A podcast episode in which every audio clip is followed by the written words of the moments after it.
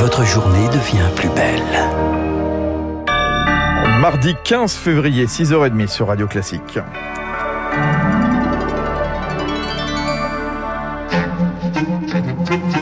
La matinale de Radio Classique avec Fabrice Lundy. Et on retrouve Charles Bonner pour le journal de 6h30 à la une ce matin. Le QR code de plus de 4 millions de Français désactivé. Et oui, c'est peut-être votre cas. À partir d'aujourd'hui, pour conserver le passe vaccinal, il faut avoir fait sa dose de rappel 4 mois après la dernière injection et non plus 7. Et Rémi Plister, ça n'est pas le seul changement. Cas le plus classique, vous n'avez jamais eu le Covid et vous avez deux doses. Pour conserver votre passe, vous devez désormais effectuer votre rappel maximum quatre mois après votre dernière injection. Si vous avez contracté la maladie après deux doses, pas besoin de faire un rappel. Un certificat de rétablissement fait office de laisser passer. Mais attention, si vous avez eu une seule injection puis une infection, le certificat n'est valable que quatre mois contre six auparavant. Enfin, dernier cas de figure, si vous avez eu trois fois le Covid, avant vous n'aviez besoin d'aucun vaccin sur le principe d'une infection égale une injection. Désormais, une dose au moins sera obligatoire. Si votre passe s'expire aujourd'hui et que vous vous faites vacciner, il faudra attendre 7 jours pour qu'il devienne actif. Enfin, rappelons que les 16-17 ans n'ont pas besoin de rappel pour leur passe vaccinal. Les moins de 15 ans, eux, n'y sont pas soumis. Le rappel des règles de Rémi Pfister et pour ceux qui détiennent un passe sanitaire frauduleux, la procédure est simplifiée pour les repentis. Ils peuvent désormais se rendre dans les centres de vaccination pour se faire régulariser avec aucune poursuite engagée, consigne donnée hier par la Direction Générale de la Santé. Autre nouveauté pour les salariés, le retour prochain des en entreprise avec geste barrière, bien sûr. C'est ce qui ressort du protocole sanitaire provisoire dans les entreprises, euh, version définitive publiée demain. 6h32, la partie de poker menteur diplomatique continue autour de l'Ukraine. Le chancelier allemand Olaf Scholz se rend à Moscou aujourd'hui alors que la Russie joue l'apaisement et met fin aux opérations militaires conjointes avec la Biélorussie. Mais l'escalade s'accroît selon Jean-Yves Le Drian. Les États-Unis déplacent leur ambassade de Kiev plus à l'ouest, à Lviv. À l'est, une région au cœur des tensions le Donbass, frontalière de la Russie, en prise à une guerre civile depuis 2014. Le cessez-le-feu y est précaire et sur place, les tensions sont toujours présentes, ce que confirme l'écrivain Andrei Kourkov, auteur des Abeilles grises que vous avez joint à Naïo. 430 km de front entre la Russie et l'Ukraine où vivent encore quelques centaines d'habitants, quasiment en autarcie. Il n'y a personne autour des villages, pas de bruit des moteurs, des voitures. Cette zone grise euh, reste pratiquement fermée des deux côtés. Andrei Kourkov est écrivain ukrainien. Ces dernières années, il s'est rendu à trois reprises dans cette zone grise, aux alentours de la ville de Servedonetsk, à 7 km de la ligne de front. C'est là qu'il a constaté la vie des habitants. Il n'y a pas de magasins, très souvent il n'y a pas d'électricité ni gaz et les gens essaient de survivre. Ils cultivent la terre, ils euh, cultivent les légumes et il y a toujours des gens qui essaient d'apporter des médicaments comme beaucoup des habitants de la zone grise sont les gens âgés, les retraités. Des retraités assez pauvres qui n'avaient pas les moyens de quitter leur village après la guerre du Donbass en 2014 et qui, huit ans plus tard, ont toujours l'intention d'y rester.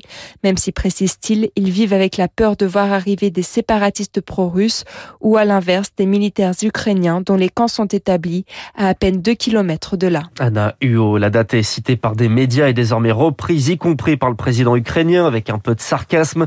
L'attaque russe pourrait avoir lieu demain. Volodymyr Zelensky décrète donc une journée de l'unité. Une actualité internationale prise à bras le corps par Emmanuel Macron. Le président n'est toujours pas candidat et attend la fin des tensions internationales avant de se lancer dans la course. Un vrai faux suspense qui risque encore de durer un petit peu, Victor Fort. La campagne commencera au Salon de l'Agriculture, analyse un proche du président. Et il débute le 26 février. L'agenda du chef de l'État, entre-temps, donne un peu le tournis. Nouvelle levée des restrictions sanitaires demain, puis Emmanuel Macron enfilera son costume européen à Toulouse pour un sommet spatial, puis ce sera Bruxelles, sommet Europe-Afrique. Rien de libre avant le samedi 19 février. Le président a conditionné son entrée en campagne à la crise ukrainienne. Est-ce dangereux? Non, répond un communicant politique. Les Français ne sont pas du tout dans la période électorale. Il a tout intérêt à laisser ses concurrents s'effondrer. Le constat est sévère, mais stratégique. Emmanuel Macron joue le régalien et c'est un thème qui parle aux électeurs de droite. Plutôt utile. Le seul hic, c'est si sa cote de popularité venait à décrocher, alors le tempo pourrait être accéléré. Après tout, il n'a pas hérité du surnom de maître des horloges pour rien. Le décryptage de Victoire Fort à gauche, Christiane Taubira lâché par son principal allié, le Parti radical de gauche. Son président, Guillaume Lacroix, estime que la promesse de rassemblement de la gauche voulue par l'ancienne garde des Sceaux a échoué.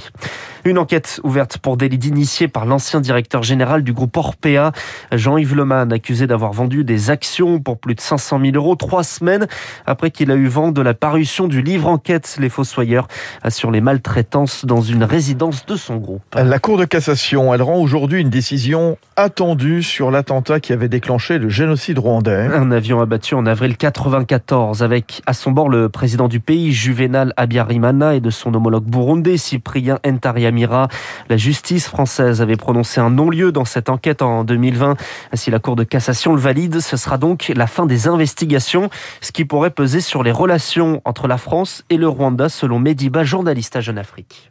Cette affaire de l'attentat, elle a été une pomme de discorde depuis 1998 entre la France et le Rwanda, puisque en fait, elle sous-tend la question de savoir si le régime actuel rwandais pourrait être à l'origine du génocide. Depuis l'élection d'Emmanuel Macron, il y a eu une accalmie dans la relation diplomatique entre la France et le Rwanda.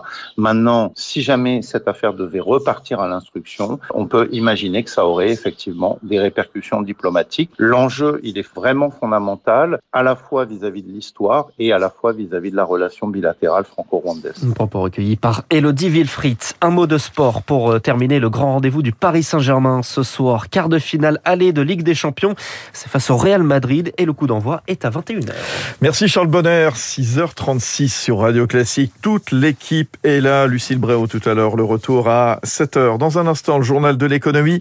Et puis à 7h moins le quart, rendez-vous dans le Focus Echo avec Rodolphe Lamez, le directeur général de Vinexposium pour l'ouverture hier jusqu'à demain, Porte de Versailles à Paris de Wine Paris et Vine Expo, le grand événement du vin mondial.